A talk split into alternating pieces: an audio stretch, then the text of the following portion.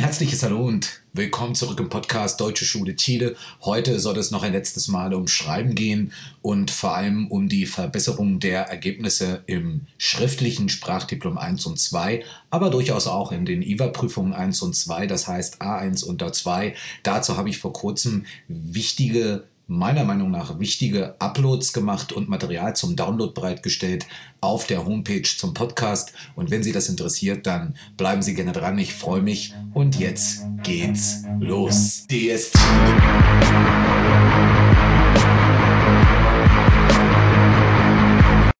Ja, und diese Seite heißt, wenn Sie sie noch nicht kennen, www.dschidepodcast.cl und äh, da haben Sie oben den Materialien-Link. Und wenn Sie da raufklicken, dann ähm, sehen Sie, wenn Sie jetzt natürlich viel später kommen als am Anfang Juni 2022, müssen Sie zurückgehen, aber da sehen Sie drei Posts, die da heißen Schreiben von 0 auf 100 mit fächerübergreifendem Schreibplan, Schreibschablonen A1 bis C1 von IVA 2 bis Sprachdiplom 1 und 2 und der dritte im Bunde ist Que textos podemos producir en la Grundschule? Gut, also ähm, die Textsortenempfehlungen für die Grundschule, die habe ich nur noch mal hochgeladen. Die ähm, habe ich aber schon in einer extra Folge behandelt und dazu will ich eigentlich gar nicht mehr so viel sagen.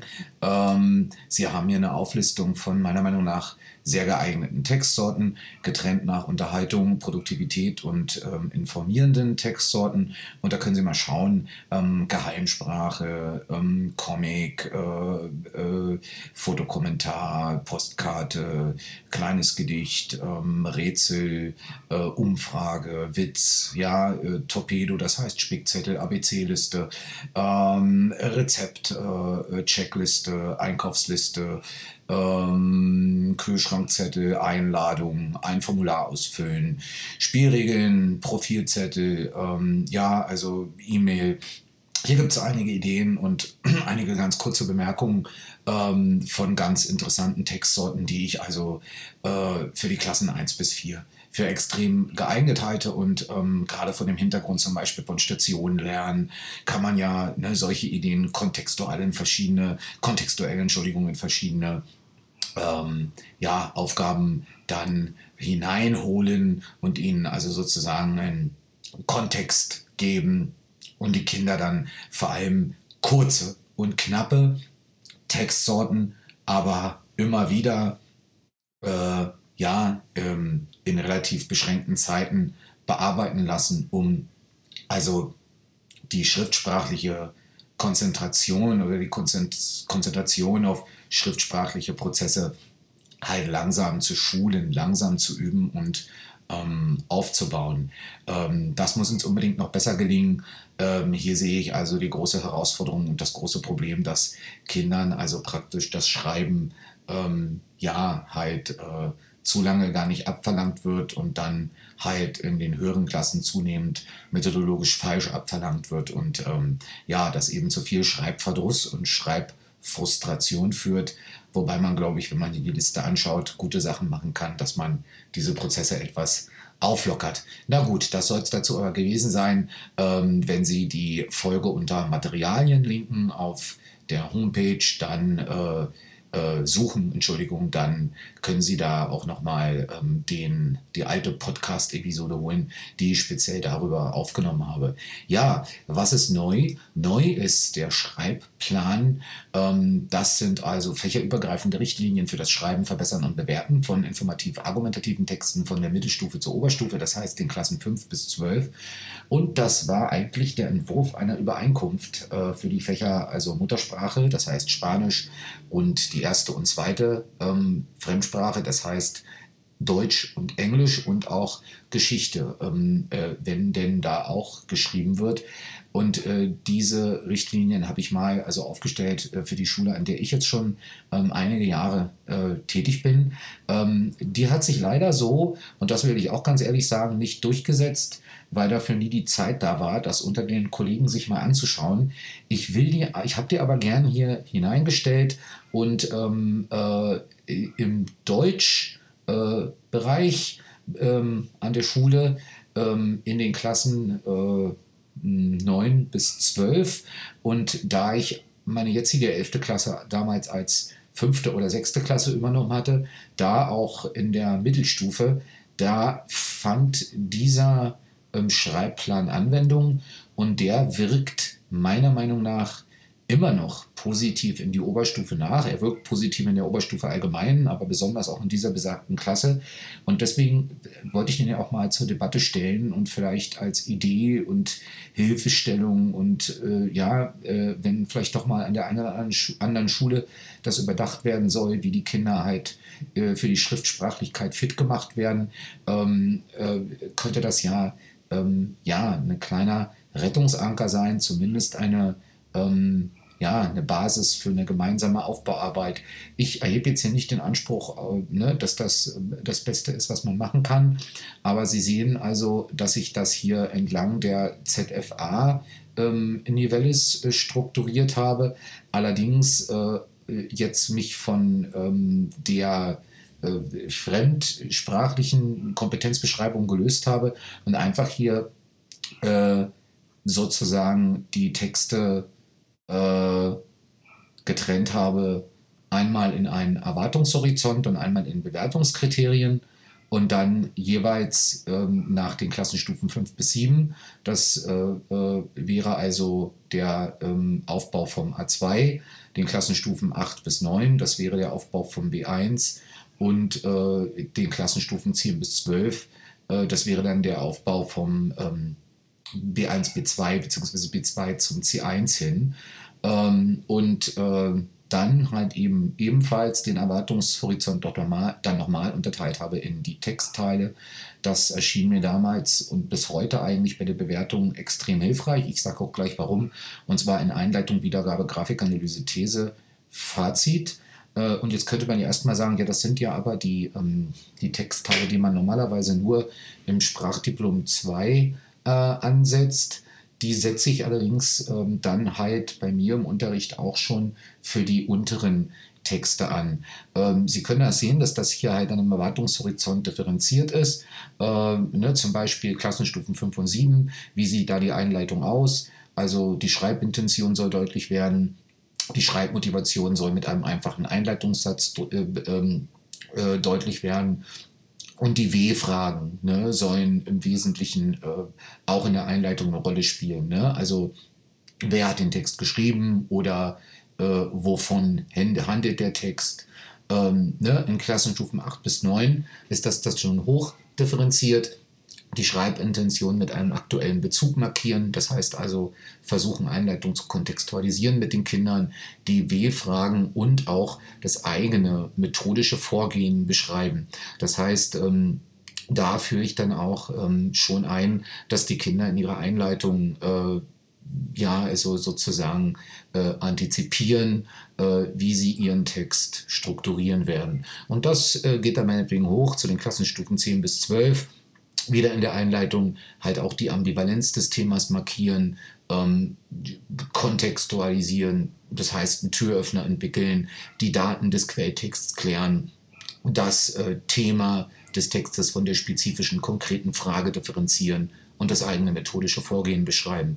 Gut, und so eine Staffelung ähm, äh, habe ich halt hier versucht, entlang aller Text, ähm, Textstrukturteile zu differenzieren, jeweils für diese drei Nivelles bzw. Ähm, Klassenstufen, Zeiträume, jeweils halt für Wiedergabe, Grafikanalyse, These, Fazit auch. Was ist die Grafikanalyse zum A2 hin? Naja, das ist also die Bildbeschreibung im Präsens, nicht wahr? Also ähm, das könnte man, ne, eine Bildbeschreibung im Präsens.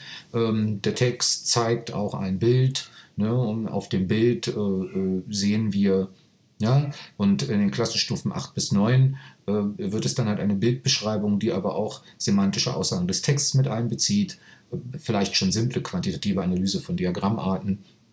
Äh, und in den Klassenstufen 10 bis 12 geht es dann halt wirklich darum, quantitative Beschreibungen vorzunehmen und voneinander abzugrenzen, die Hauptaussagen des Textes in Beziehung zu stellen zur Grafik, ähm, Widersprüche, Gemeinsamkeiten zu identifizieren. Ähm, und natürlich dann auch dementsprechend vielleicht gleich mit der eigenen Hypothese ne, auch zu verbinden. Das heißt, Sie sehen auch hier ist ein, ist ein breites Feld von, ich will jetzt nicht auf alles eingehen, Sie, Sie finden den Schreibplan äh, im, ne, zur Episode dazugehörigen Blogpost auf www.dschilepodcast.cl.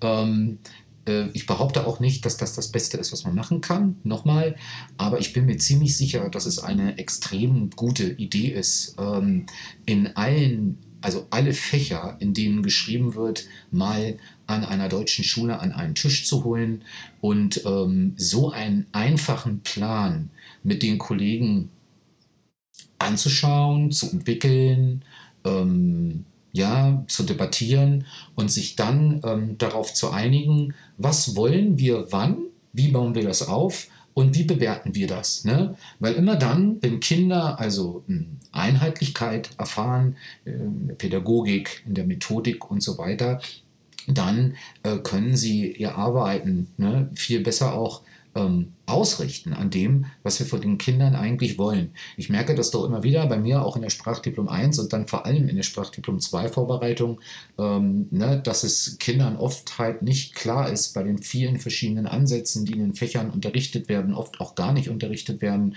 Oft wird heute auch gar nicht mehr geschrieben im Unterricht, sondern nur noch angetickt, ne, angekreuzt. Ähm, manche Fächer ne, entwickeln sich auch immer mehr zu reinen Sprachfächern. Und äh, wenn wir die Ergebnisse im Sprachdiplom 1 und vor allem auch im Sprachdiplom 2 ne, nach vorne bringen wollen, dann kommen wir um einen schriftsprachlichen Kompetenzaufbau nicht herum. Und dann müssen wir uns einige Fragen beantworten, die viel zu lange im Hintergrund der Schule gestanden haben. Und da bietet sich das halt, finde ich, doch sehr an. Ne? Und wenn Sie jetzt hier gucken im Schreibplan, hier unten sind dann halt unter dem Erwartungshorizont die Bewertungskriterien. Die sind auch wieder eingeteilt nach Nivel 5 a 7, Nivel 8 oder Octavo Primero und Nivel ähm, äh, Segundo bis zur Quarto Medio, also von der 10. bis zur 12. Klasse. Und hier sind ganz konkrete Fragen formuliert. Ähm, die dann äh, äh, jeweils bepunktet werden können. Ne? Und hier finden Sie also zum Beispiel bei der Einleitung 5 bis 7, da finden Sie halt Fragen, ist ein Einleitungssatz vorhanden, sind relevante W-Fragen beantwortet, äh, wer was, wann, wo, warum, wie. Ja?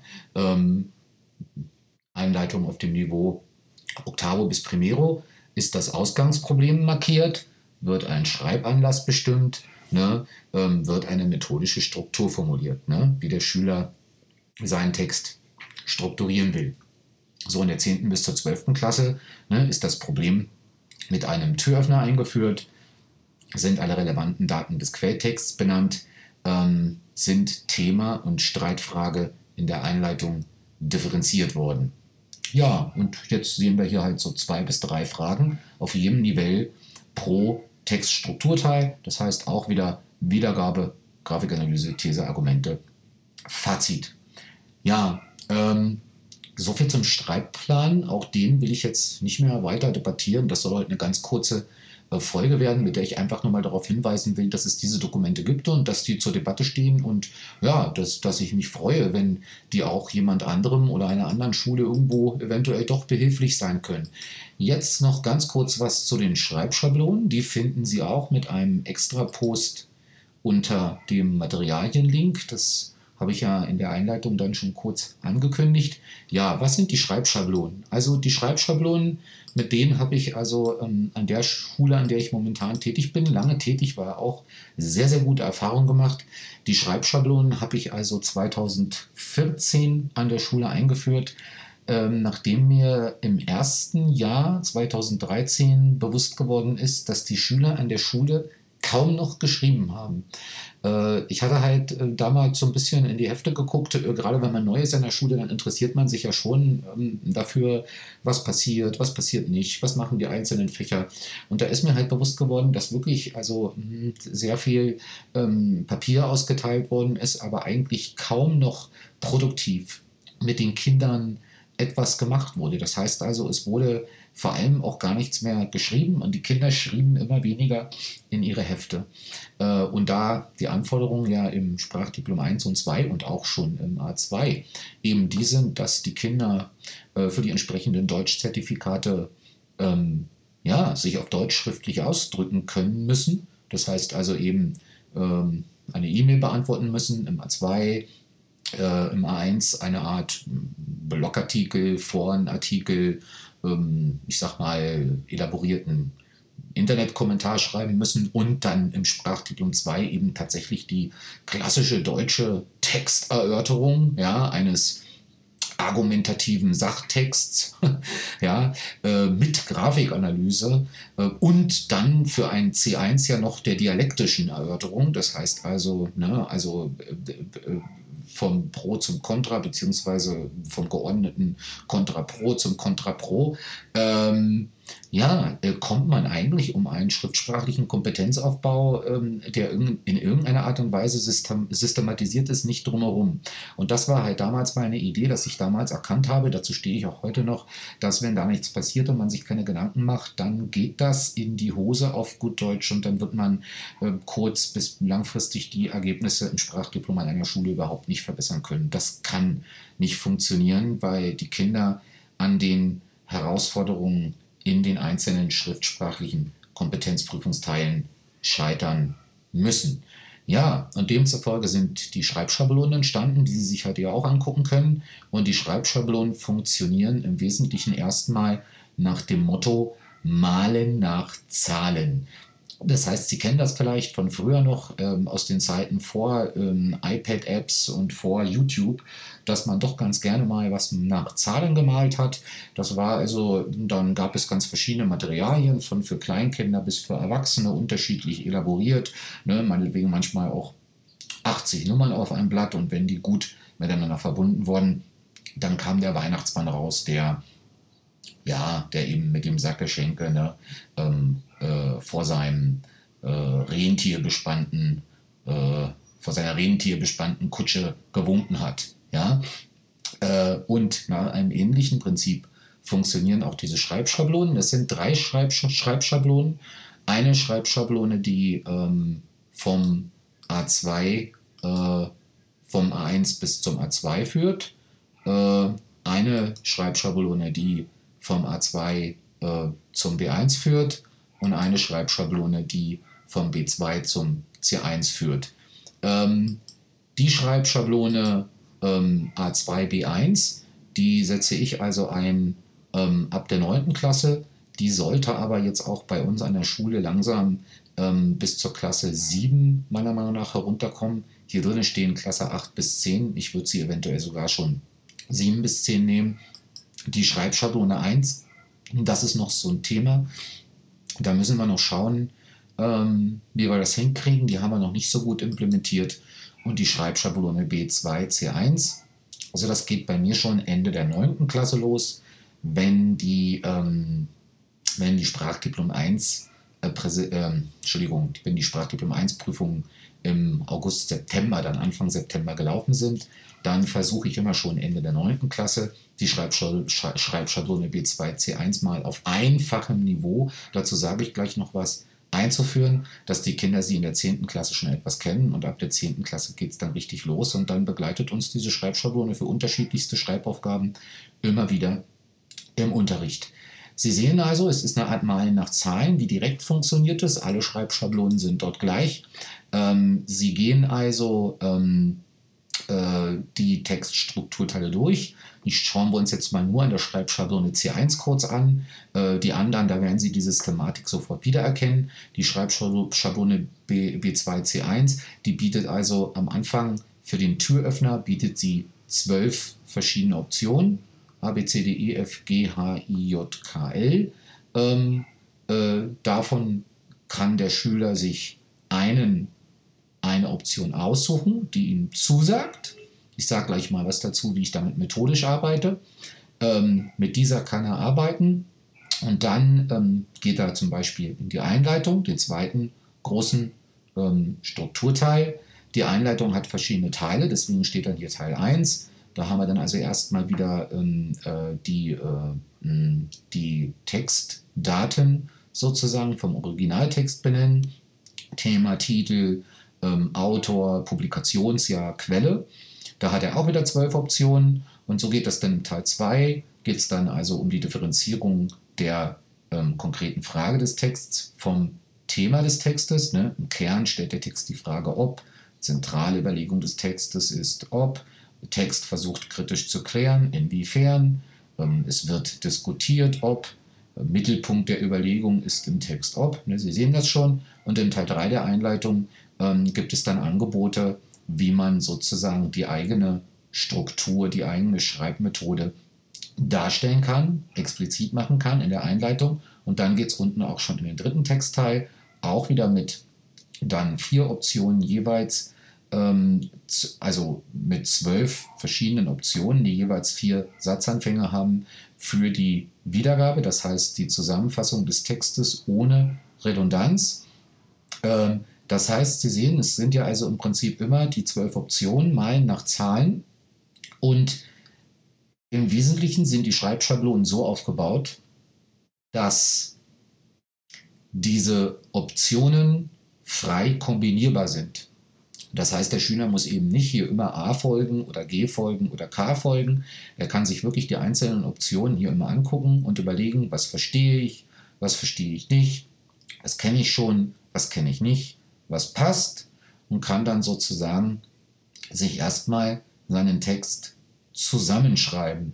Und das geht also über die Grafikanalyse ähm, in einzelnen Teilen zur These, zur Argumentation ähm, und gibt dann unten noch weitere Ideen für Argumentesätze, pro, contra, weitere Ideen zum Verbeispieligen der Argumente, ähm, Konnektoren. Ähm, dann geht es zum das letzte und stärkste Argument einleiten, zum eigenen Meinung teil, äh, zur Wiederholung des wichtigsten, äh, des wichtigsten Argumentes, Entschuldigung, am Textende. Und dann ist auch nochmal so ein letzter Endsatz zum Festigen bzw. Flexibilisieren der eigenen Position und zum Abschluss des eigenen Textes. Da haben wir dann auch nochmal A bis L 12 Optionen. Ja, ähm, so zu den Schreibschablonen. Ähm, wie gesagt, das sind drei. Ähm, ich würde die Ihnen sehr ans Herz legen. Äh, äh, warum? ähm, weil ich doch in den letzten Jahren das Gefühl habe, dass die Kinder mit diesen Schreibschablonen wesentlich besser schreiben lernen. Vor allem dann, wenn man sie regelmäßig wieder herausholt und den Kindern die Freiheit lässt, sie äh, ja in verschiedenen ähm, äh, Stationen lernen, in verschiedenen Aufgaben äh, halt immer wieder selbst zu konsultieren. Ähm, von mir kriegt also ähm, jeder Schüler einmal in seiner Medialaufbahn, also zweimal halt Schreibschablonen, einmal dann halt in der 9. Klasse die A2, B1-Schablone und einmal am Ende der 9. Klasse, beziehungsweise meistens am Anfang der 10. Klasse die B2, C1-Schablone. Ähm, dann können Sie das den Schülern heften. Ich lasse meine Schüler darauf also auch übersetzen. Ich lasse sie darauf also äh, ja, also unterstreichen, markieren, farblich markieren, die wichtigsten Phrasen, die Sie interessieren, äh, äh, immer wieder, äh, ja, also nicht immer wieder, halt übersetzen, in Ihre Muttersprache hinschreiben. Und mit der Zeit verstehen Sie sehr, sehr gut, ähm, wie ähm, man einen eigenen Text also strukturieren kann. Äh, andere Beobachtung, die ich mit den Schreibschablonen gemacht habe, ist, dass also vor allem den schwachen Schülern ähm, es wesentlich einfacher fällt, Aufgaben zu verstehen und zu relativ besseren Arbeitsprodukten zu kommen.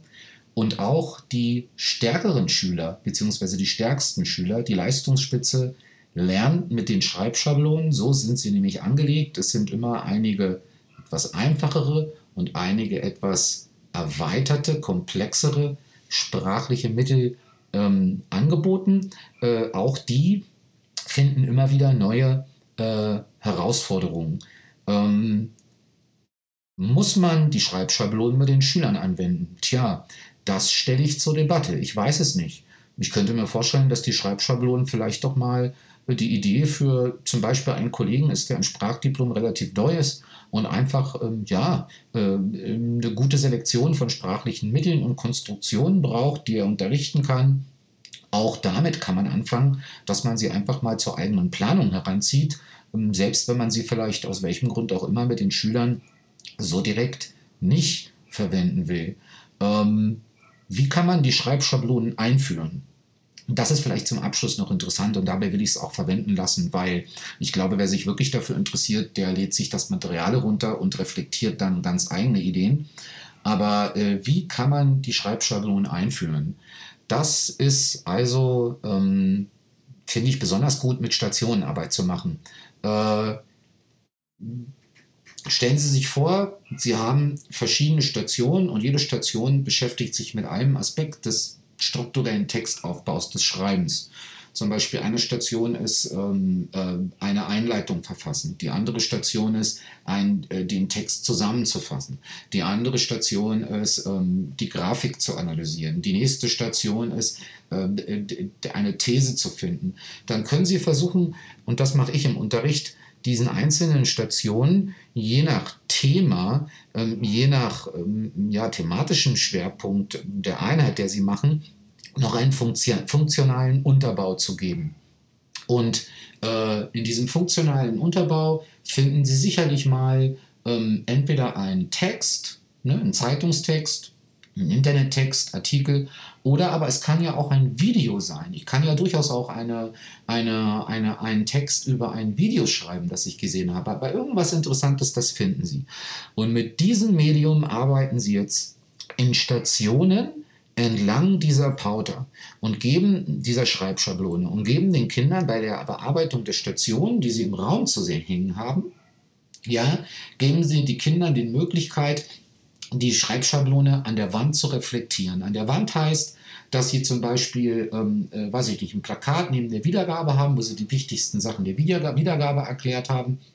Und das machen, lassen Sie die Kinder zum Beispiel draufschreiben, ähm, was ist Ihrer Meinung nach im Text wichtig oder im Video, was ist Ihrer Meinung nach nicht wichtig. Ne? Dann haben Sie das schon mal an der Wand und können von den Kindern, die etwas später zur Wiedergabe kommen und die etwas schwächer sind, reflektieren lassen, was lasse ich in meiner Wiedergabe drinnen in meinem Text und was nehme ich raus. Sprich, die Kernfakten, die Kernideen des Textes und die Redundanz, die nicht in die Wiedergabe herein sollte. Ähnliches können Sie zum Beispiel machen in der Station zur These. In der Station zur These können Sie zum Beispiel mit den Schülern, die können Sie bündeln, die, die jetzt zu bestimmten Zeiten, Entschuldigung, in der Station ankommen, die können Sie bündeln, dann können Sie sich während der Stationarbeit als Lehrer Zeit nehmen, können mit den Kindern zum Beispiel einen Stuhlkreis machen, können das Video anschauen oder den Originaltext angucken und können zum Beispiel mit den Kindern reflektieren, welche Argumente hat der Text gebracht. Äh, wie sehen Sie diese Argumente? Ne? Würden Sie dem Argument zustimmen? Wenn ja, warum? Oder würden Sie ähm, äh, dem Argument nicht zustimmen? Sind Sie da anderer Meinung und warum? Und ähm, wenn Sie über dieses Gespräch mit den Kindern, wenn Sie das gut und einfach lenken, lenken im Sinne, ich meine jetzt nicht, ja, lenken ist das falsche Wort, wenn Sie das methodisch gut durchführen, ja, überlegt und unaufgeregt, dann reden die Kinder mit ihnen, dann kommen sie ins Gespräch. So. In diesem Gespräch können sie die Kinder langsam darin heranführen, was es eigentlich heißt, eine These zu schreiben, weil das fällt Schülern also bis zur 12. Klasse sehr, sehr schwer ne, zu verstehen, was ist eine These und wie kann sich die These überhaupt entfernen vom Originaltext oder kann sie das überhaupt? Ne? Oder ist sie immer Teil? Und zu welchem Grad ist sie, bis zu welchem Grad ist sie immer Teil des, ähm, äh, des Originaltexts, wird aber auch als eigene Überlegung wahrgenommen. Also das sind interessante Fragen. Sehen Sie, das ist, das ist für uns nicht einfach zu verstehen und zu reflektieren, für Kinder aber viel weniger. Wir müssen es also herunterbrechen und für Kinder einfacher machen.